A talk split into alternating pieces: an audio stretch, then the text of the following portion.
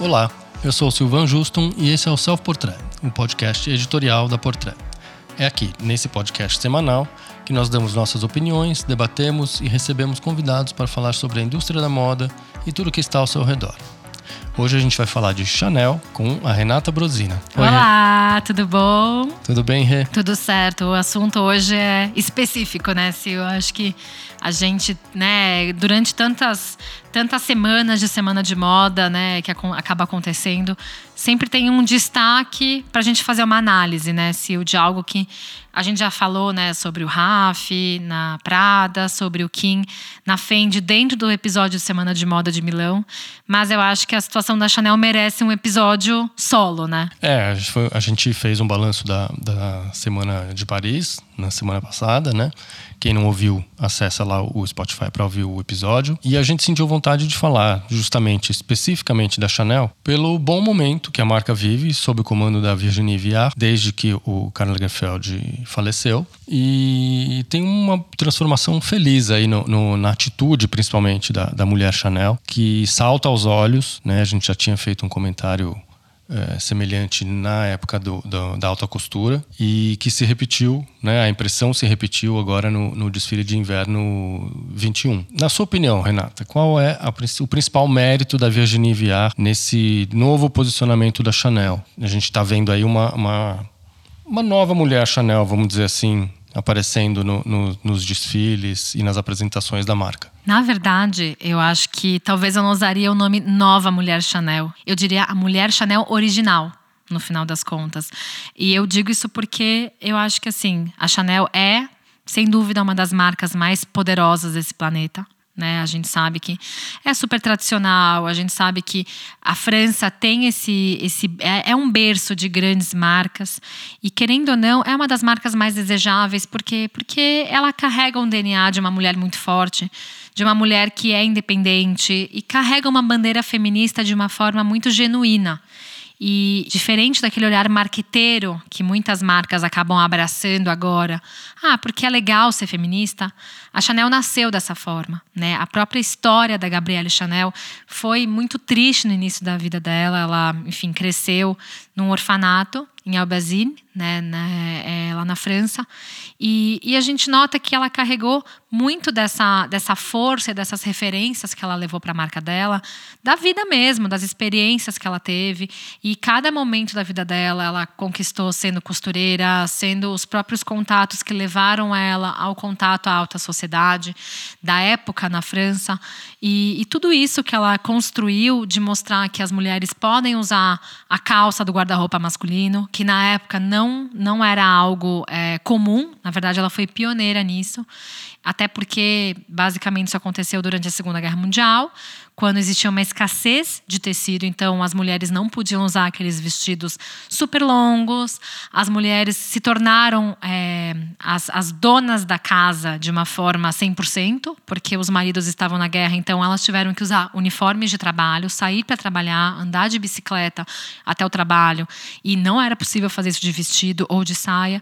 Então elas herdaram esse tipo de, de, de referência de estilo de uma mulher como a Chanel, que trouxe isso liberou essa peça tão icônica masculina para o guarda-roupa feminino. Então, se a gente vê hoje as mulheres usando calça pantacur, pantalona, é, cropped, isso e aquilo, é por conta da Chanel ter conseguido é, essa façanha, né? Se a gente for analisar, ela foi muito é, forte, ela foi muito corajosa. Isso era uma personalidade muito forte dela. E, e eu acho que hoje em dia, em relação à própria Virginie, a conexão dela com o DNA da Chanel não é por ela manter o matelacê, a pérola, é, de repente a, a jaqueta de tweed. É por ela se conectar com essa essência da mulher Chanel e aí que, ao meu ver, o Karl Lagerfeld acabou perdendo nesse tempo inteiro. Né? Eu acho que quando ele entrou em 1983 era uma outra época, a posição da mulher também era outra. É, eu acredito que ele não conseguiu evoluir muito a marca, apesar dele ter sido enfim, um grande gênio da moda, um grande transformador da moda. Ao mesmo tempo, a Chanel ficou muito estagnada na imagem da mulher que go gosta de opulência, que gosta de peças que são é, difíceis para você usar no dia a dia. E a Virginie ela tem essa, esse olhar urbano de que permite que a mulher ela possa usar Chanel no dia a dia de uma forma muito despojada, é, muito chique, porque acima de tudo a, uma das identidades principais tanto da Gabrielle Chanel quanto da Chanel é de ser algo chique e, e eu acredito que ela conseguiu traduzir isso para a mulher de 2021 sabe? E esse último desfile foi muito emblemático porque não aconteceu no Grand Palais, aconteceu num bar, né? E as mulheres estavam bem bem soltas, se divertindo, sabe, tirando a roupa. Isso é uma atitude muito feminina hoje em dia, né? É, a gente nota aí, você falou bem da, da atitude da mulher Chanel, né? Que é muito diferente da época do Karl Lagerfeld. O, o Lagerfeld, a meu ver, ele foi com o passar do tempo encastelando demais a mulher Chanel uma princesa meio é, fechada ali na sua redoma, no seu Grand Palais, opulento, com cenários mirabolantes nos desfiles. E, e foi aos poucos se afastando dessa essência e dessa atitude pé no chão, né? Essa atitude vida real, que hoje, hoje mais do que nunca, faz muito sentido na hora de, de vender uma roupa e, e transmitir um, uma ideia de apresentação para um, um cliente, né? Para uma cliente. Então, acho que o grande mérito da Virginie é, é, por exemplo, esse desfile de inverno 21 que você citou é, é, um, é, um, é bem emblemático, né? Porque ela saiu do Grand Palais e foi para a rua.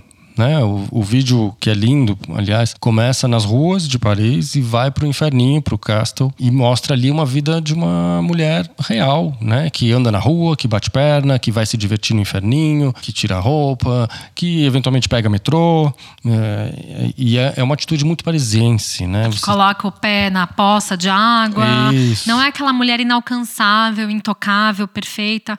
E aí, é, desculpa te interromper, Sil, mas o que eu, eu sinto muito disso? Isso. E quando eu falo de atitudes, muitas vezes até marqueteiras em relação ao feminismo, é porque a gente consegue fazer uma espécie de um paralelo muito grande entre a Chanel e as outras marcas francesas que abraçaram a bandeira feminista, esquecendo que a Chanel nasceu dessa forma. A mulher Chanel, a Chanel, a Gabrielle Chanel no caso, ela, ela era uma mulher feminista. Ela não casou, ela teve 2 milhões de relacionamentos, sofreu sozinha por todos eles, é, batalhou para conquistar a marca dela, é, construiu uma imagem de uma mulher poderosa. Né? Hoje em dia, o maior emblema de mulher é, da moda, que é uma pessoa forte, é a própria Chanel. E a gente consegue ver que nesse período que estourou o tema feminismo na moda, a marca que ficou abandonada desse cenário foi a Chanel, porque o Lagerfeld, eu não quero criticar ele, porque parece feio criticar o Karl Lagerfeld, né? Mas é, é justamente isso. Ele era o showman, ele estava preocupado em fazer o cenário mais incrível da temporada, para deixar marcado na memória das pessoas. Enquanto a Maria Grazia estava fazendo camisetas na sua primeira coleção, We Should All Be Feminists, e não está errado a Maria Grazia fazer. Ela é uma mulher feminista, ela tem muita bagagem feminista, mas a minha comparação é a Dior, que não foi fundada por uma mulher, que não carrega esse DNA, tomou conta de uma bandeira, e a gente fala de bandeira de um lado muito positivo, que a Chanel tinha que estar abraçada desde que nasceu até hoje. E a Virginie, ela não, não carrega essas frases é, impactantes de feminismo, mas a gente vê isso claramente na passarela dela. A gente vê também que ela traz, mesmo que em tempo de pandemia, a mulher para uma vida real, para uma atitude real. E é, é isso que as mulheres querem se identificar hoje. Então, se você vê a mulher Chanel hoje usando é, alfaiataria mais solta, despojada, é, com, é, usando com colares de pérolas, você consegue ver o brilho em suéteres, você consegue ver peças que são tão usáveis que ficam muito distante daquele bolo de festa que o Karl Lagerfeld fazia. E quem era a mulher que usava? A mulher que usava, com certeza, não era a mulher do dia a dia que pegava metrô. Era a princesa árabe que usava, que não saía do seu castelo, que estava muitas vezes ali é, como, sabe, penduricalho do marido. Que não sujava bota na, na poça de água, né? Exato Exato. E assim, ninguém está dizendo que a gente tem que enfiar a sapatilha da Chanel na, na poça de água, mas a vida real é assim. A gente tem que tentar abraçar a moda também de uma forma. Tudo bem, a moda é o sonho, é o desejo, é aquele lado também mais lúdico muitas vezes. Só que você precisa hoje em dia ter esse pé no chão para as pessoas poderem se conectar com a sua moda. E a Chanel é uma marca que a Chanel não usava saltos altíssimos, não usava vestidos super volumosos. Ela era uma mulher de silhuetas slim, ela era uma pessoa que usava peças de alfaiataria, usava calças, usava sapatilhas. Ela era uma pessoa que ela tinha uma simplicidade na forma dela se usar. Era o vestido preto, era aquele colar de pérolas que tinha uma mistura de, de pérola fake com pérola de verdade. E justamente ela também foi essa grande libertadora do que era joia. Né? Ela falava que a joia não tinha que ficar guardada no cofre, você tinha que usar. E, e ela enfim, tinha que transformar a joia em algo também que fosse do dia a dia. Então, por muito tempo, de 83 até 2019, a Chanel ficou guardada, sabe, para aquela mulher que não fazia parte do dia a dia né? E talvez eu acho que a Virginie, por ter ficado também um pouco mais de duas décadas trabalhando com Karl Lagerfeld, ela ali no cantinho dela ficou absorvendo um pouco desse espírito e ela também, como criadora mulher, criando para outras mulheres, conseguiu levar isso para uma, para uma coleção e, aliás, para a 13 terceira coleção, que é essa agora de inverno, já, já ultrapassou as 10 coleções dela, é, conseguiu levar isso para uma mulher muito real, é, inclusive eu tenho visto na, na repercussão do, do, dos desfiles da Virginie o tipo de pessoa que repercute. Hoje em dia eu vejo meninas muito mais jovens, mais descoladas, que, sei lá, tem, pode até ser influencer, mas não é qualquer influencer.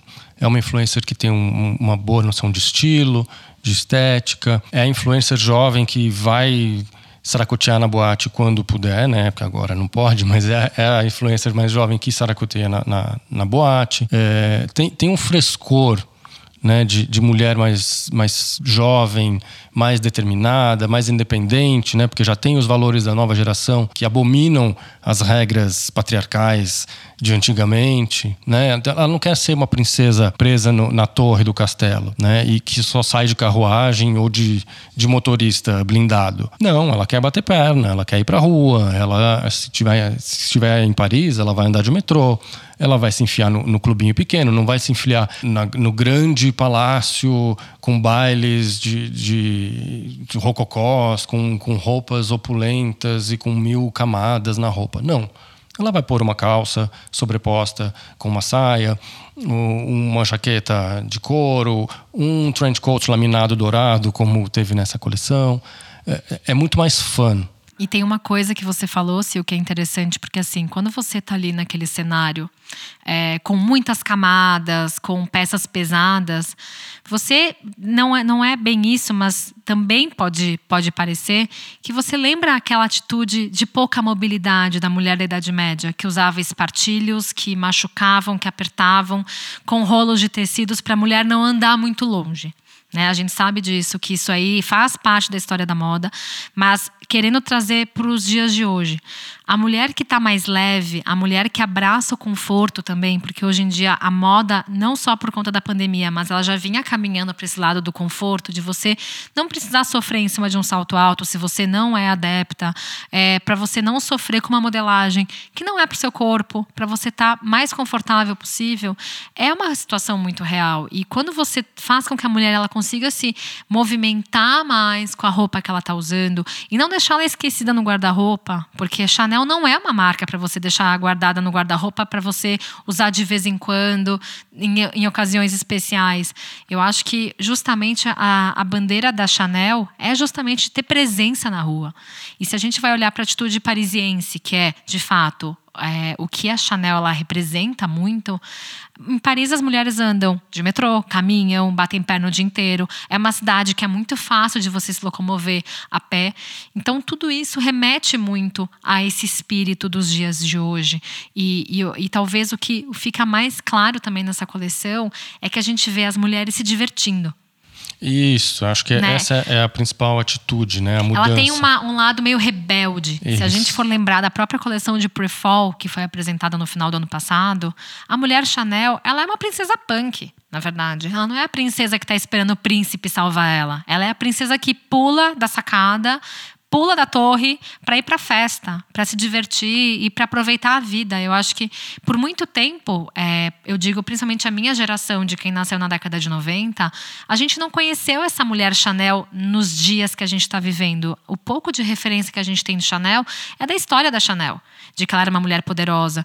E eu não acredito muito que essa mulher que o Karl Lagerfeld transformou na mulher Chanel era o princípio da Gabrielle Chanel. E por isso que eu acho que se a Gabrielle Chanel estivesse criando hoje para Chanel, ela seria muito mais Virginie. É um outro bom exemplo para ilustrar essa, essa, esse foco da Virginie Viard em mulheres mais dinâmicas, mais reais, mais independentes. É a coleção de pré-verão 2021 que ela lançou inspirada na, na, na atitude, no guarda-roupa e no styling da Amanda Sanches que é brasileira, modelo de prova da, da Chanel há 20 anos, mora em Paris, e que tem essa, esse punch, né? essa, essa coisa da, da mulher independente, moderna. Ela faz um monte de misturas no styling dela, mistura tênis com vestido de noite, uma bolsa incrível com jeans e camiseta.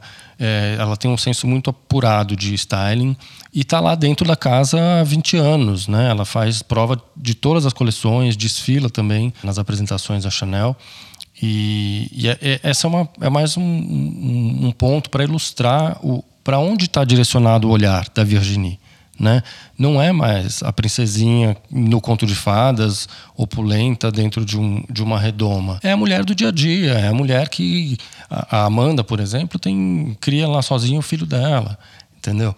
É, que é adolescente. Então é, é a mulher que bate perna, que tem uma vida normal, que cria um filho sozinha. É, enfim, é, é, isso. É, o olhar da Virginie aponta para uma mulher que, na essência e na prática, é muito mais feminista do que era na era Lagerfeld, que tem lá todos os seus méritos, né, construiu o, que construiu na carreira dele na Chanel, mas que estava se desviando um pouco do, dos tempos atuais, né, onde essa mulher da Virginie faz muito mais sentido. Exato, e, e, é uma coisa muito interessante também que é legal de trazer, né, porque teve uma transição do Karl Lagerfeld para Virginie, mas é, o que é legal também de frisar é que, por exemplo, a Virginie não apagou o legado do Karl Lagerfeld também.